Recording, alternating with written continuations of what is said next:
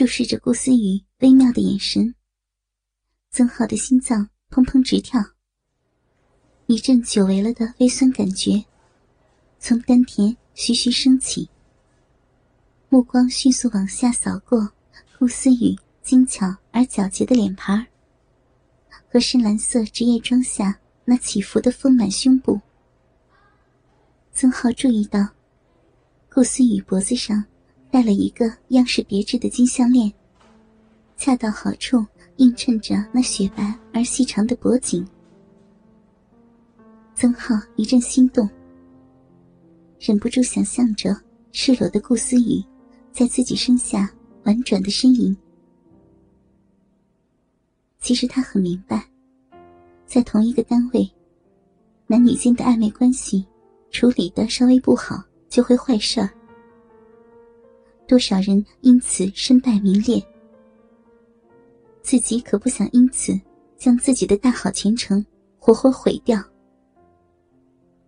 所以，一直以来，对于女人，不管是游击战还是阵地战，曾浩告诫着自己，并努力的恪守着“兔子不吃窝边草”的原则。哼，怎么谢我？曾浩微微的笑着，目光不再退缩，直视着顾思雨的眼睛。你说怎么谢，就怎么谢。似乎看懂了曾浩眼神的微妙变化，顾思雨的目光里闪烁的笑意更加明显。老逼！一瞬间，曾浩的脑海里。又闪出这两个粗俗而又过瘾的字眼。虽然“粗俗”这两个字，根本和气质高贵的顾思雨没有一丝的关系。两人的眼神对视着，持续了几乎一分钟的时间。看着顾思雨一副有恃无恐、将战斗进行到底的样子，由于担心引起柜台上同事的注意。曾浩的眼神终于散乱溃败。算你狠，我怕了你了，行吧？曾浩发窘的笑着，做投降状，抬脚想迈上通向营业厅的台阶。胜利了的顾思雨意犹未足，站在玻璃门的左侧，双手放在胸前，没有让路的意思。只留下很窄的距离，让我过去啊？好吧，过呗，没人拉着你啊。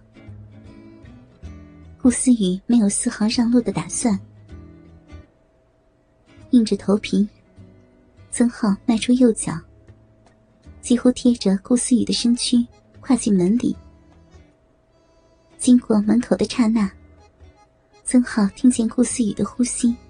变得有些急促，嗅着一种很好闻的香水味道。看着顾思雨微微变得绯红的脸和半张着的鲜红嘴唇，曾浩感觉到自己身上有个地方蠢蠢欲动。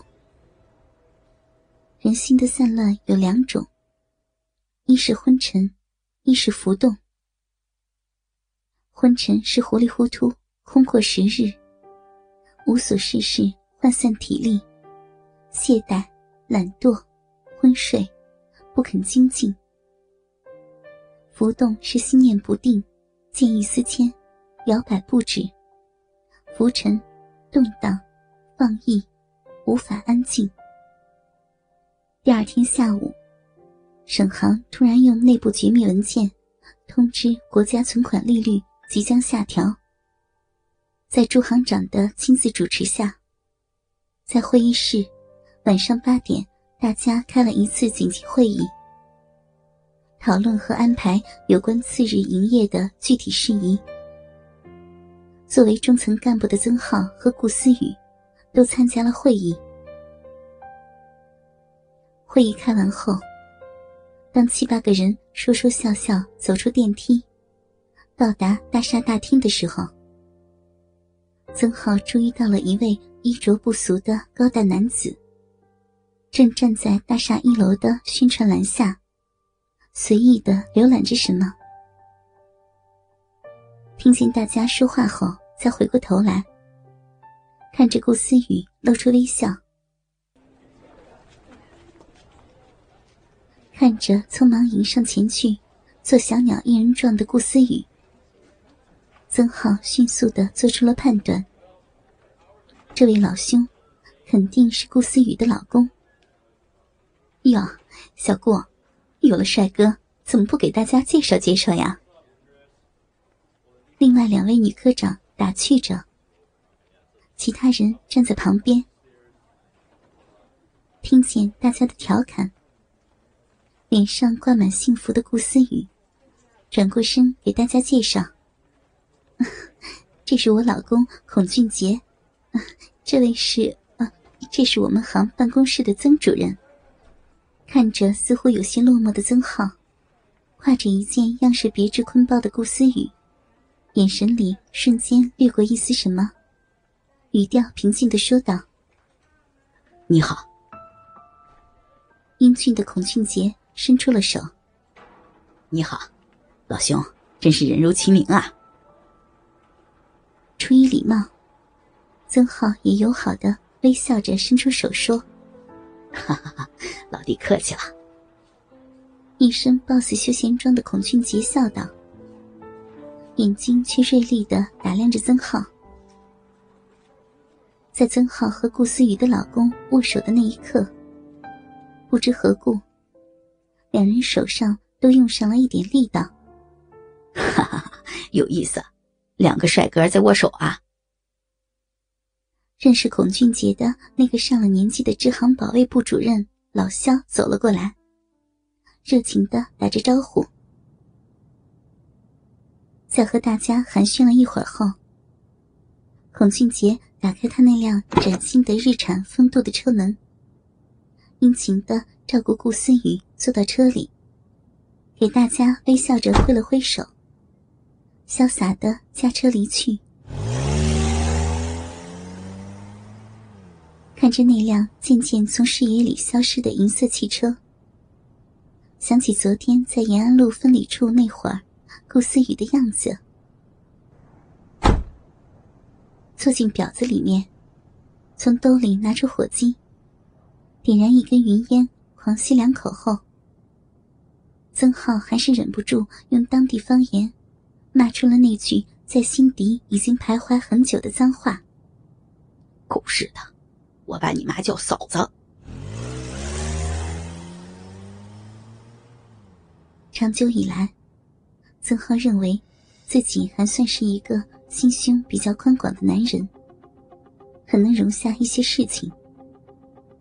看着那些为了丁点事情斤斤计较、争执不休的凡俗人们，曾浩虽然表面上也很是尊重，但是心里却很是瞧不起。其实，万事万物皆有破绽，人更不能例外。对于无关自己紧要的事情，可以呵呵一笑，洒脱了之。但是对于那些自己努力追求的、念念不舍的事物，一旦有了变化，谁又能够做到宠辱不惊、从容面对？所以，先贤才有言曰：“无欲则刚。”没有了欲望，当然也就没有了破绽，当然从容，当然刚强。今天曾浩明白，之所以自己比别人豁达，那是因为暂时没有事情触及他的痛处、痒处，而顾思雨却在不经意间，不轻不重的扎疼了自己，破坏了自己那几乎已经达到静心通明的心境。